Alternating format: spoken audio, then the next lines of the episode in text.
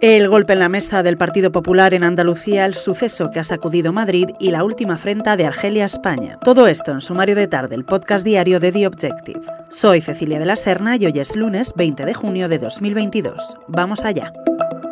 Resaca electoral en Andalucía. Anoche el Partido Popular de Juanma Moreno dio un golpe en la mesa, logrando una insólita mayoría absoluta con 58 escaños en un feudo históricamente socialista. Estas elecciones nos han dejado la desaparición de Ciudadanos en el Parlamento y el fracaso de la izquierda, además de una decepción para Vox, que aunque ha logrado ser tercera fuerza tras el PSOE con 14 escaños, no se le necesita para formar gobierno. En Génova están exultantes, tal y como publicamos en portada en The Objective, la victoria de Moreno enseña a Feijó el camino para sacar a Sánchez de la Moncloa sin depender de Vox.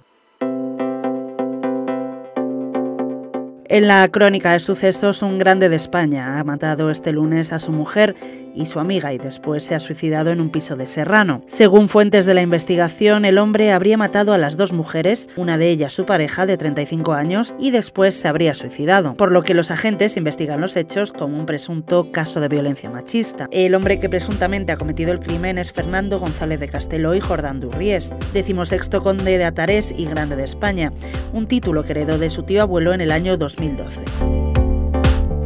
Hoy destacamos además que el gobierno de Argelia ha dado orden a sus agencias de viaje para que corten las relaciones con España, tras la decisión de Argel de suspender el tratado de amistad suscrito con nuestro país por su apoyo al plan de autonomía de Marruecos sobre el Sáhara Occidental.